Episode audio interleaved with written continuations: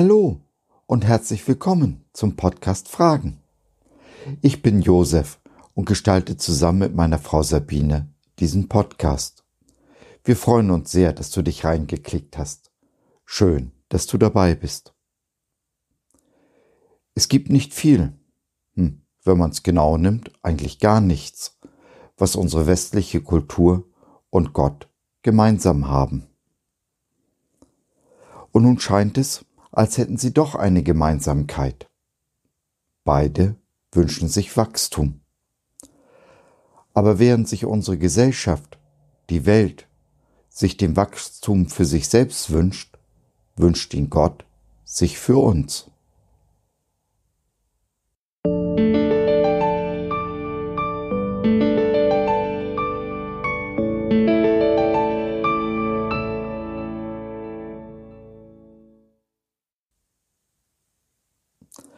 Wachstum um jeden Preis? Denn der Mensch sieht, was vor Augen ist. Der Herr aber sieht das Herz an.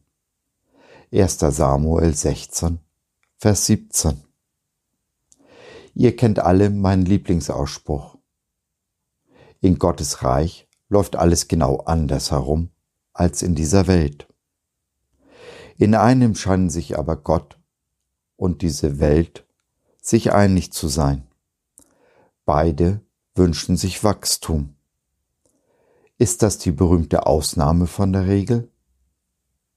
Gibt es bei Gott Ausnahmen? Bricht er die Regel?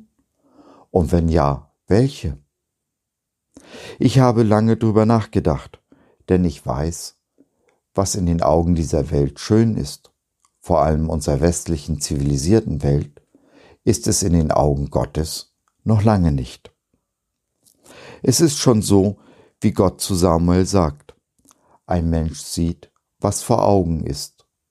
Der Herr aber sieht das Herz an. Und nun sollen sich Gott und unsere Leistungsgesellschaft gerade in der Frage des Wachstums einig sein? Für unsere Gesellschaft bedeutet Wachstum mehr von allem. Das heißt mehr verkaufen, mehr Gewinn, mehr Macht. Mehr von allem eben, was man irgendwie in die Finger bekommen kann.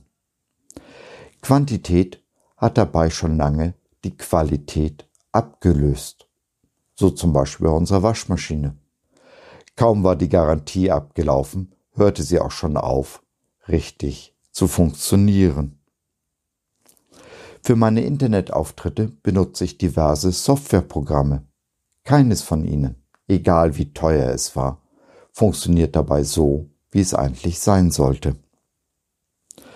Und selbst das gute Laptop, auf dem ich diese Zeilen hier geschrieben habe, treibt mich mit seinen technischen Macken des Öfteren in die Verzweiflung. Wie man mit diesen technischen Macken und diese Einstellung zur Qualität zum Maß kommen will, ist mir unbegreiflich. Doch dann habe ich den Unterschied gefunden. Wo diese Welt in die Breite denkt, da denkt Gott in die Tiefe. Er sorgt sich um die Qualität, vor allem um die Qualität unserer Beziehungen. Und die Qualität unserer Beziehungen bemisst sich eben nicht in der Anzahl unser Follower, der Menschen, die uns auf Instagram oder unserem Blog nachfolgen. Gott freut sich über jeden Einzelnen, der sich ihm zuwendet. Er sieht jedes einzelne Individuum, niemals die Masse oder die Anzahl. Als Gott die Hebräer zu seinem Volk erklärte, ihnen seine besondere Liebe zumaß, da waren die Juden zur damaligen Zeit das kleinste und unbedeutendste Volk unter allen Nationen. Und alles fing an mit einem Mann, Abraham und seiner Frau Sarah. Bei Gott ist es immer der einzelne Mensch, der im Vordergrund steht, niemals die Masse, niemals die Mehrheit. Das hat sich seit Abrahams Zeit nicht geändert und wird sich auch in der Ewigkeit nicht verändern. Jedem, seinen, jedem seiner einzelnen Kinder nimmt er sich in ganz besonderer Weise und auf ganz individuelle Art an. Keine zwei Menschen behandelt er gleich oder schert sie über den gleichen Kamm. Dabei ist ihm das Herz eines Menschen wichtiger als die Leistung, die er erbringt, erbringen kann oder will. Es ist unser Streben nach Erfolg, der sich in messbaren Zahlen ausdrücken muss, sei es in den Nullen auf unserem Gehaltscheck oder eben in der Anzahl der schon besagten Follower. Unser Leistungs- und Quantitätsdenken, welches den guten, tiefen und liebevollen Beziehungen im Wege steht, auch der Beziehung zu unserem Gott. Wie jeder Vater, jede Mutter freut sich Gott über seine Kinder, wenn sie wachsen und reif werden. Aus Babys werden große, verantwortungsbewusste Menschen.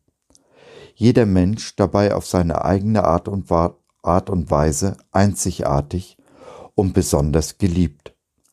Jedes Individuum ein Meisterwerk der Schöpfung, wunderbar gemacht und aller Liebe würdig. Ja, Gott hat die Verantwortung für unser Leben in unsere Hände gelegt. Das war und ist riskant.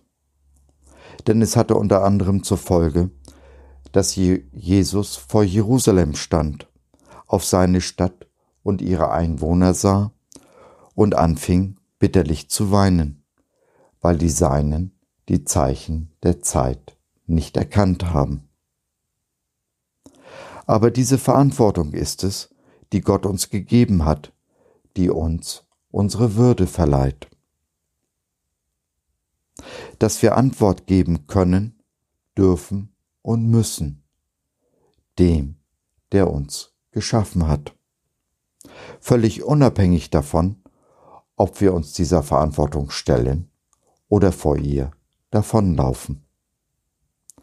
Und so sind wir auch verantwortlich für unser Wachstum. Es nützt mir gar nichts, wenn ich mir die Mitgliedschaft im teuersten Fitnessclub der Stadt kaufe und zu Hause in meinem Sessel sitzen bleibe. Ich muss ran an die Geräte, hart trainieren, damit meine Muskeln wachsen. Jede Beziehung, sei es die zu Gott oder zu unserem Nächsten, bedarf der Investition bedeutet Anstrengung, kostet Zeit und Mühe und braucht vor allem Liebe. Liebe ist manchmal sehr schmerzhaft, aber ohne diesen Schmerz gibt es auch keine lebendige, tiefe Beziehung, wie sie Gott sie sich für uns wünscht. Gott selbst hält diesen Schmerz aus. Am Kreuz hat Jesus die fürchterlichsten Schmerzen ertragen, allein aus Liebe zu uns. Und nach Jesus sind es wohl die Mütter, die am meisten an den Schmerzen der Liebe zu tragen haben. Teilen wir Jesu Leiden in diesem Punkt, wie jede Mutter es tut, und wie und wozu uns der große Apostel Paulus in Römer 8, 17 ermuntert. Ertragen wir die Schmerzen der Liebe, anstatt vor ihnen davonzulaufen und uns zurückzuziehen, ist die Belohnung eine Gemeinschaft, die die Pforten der Hölle nicht überwinden können. Wir nehmen zu an Weisheit, nicht an Wissen, Klugheit oder Erkenntnis. Eine Weisheit, die uns diese Welt und unseren Nächsten mit den Augen Gottes sehen lässt, die es uns ermöglicht, in den Schuhen unserer Schwester, unseres Bruders oder unserer Kinder zu laufen, mit ihnen buchstäblich die zweite Meile zu gehen, anstatt zu verurteilen. Wir gewinnen Weisheit und eine Kraft, die uns fähig macht, selbst unsere Feinde zu lieben. und so Beziehungen zu bauen in einer Tiefe, so voller Schönheit und Liebe, die die Macht haben, diese Welt zu verändern und zusammen damit diese Welt ein wenig besser hinterlassen, als wir sie vorgefunden haben.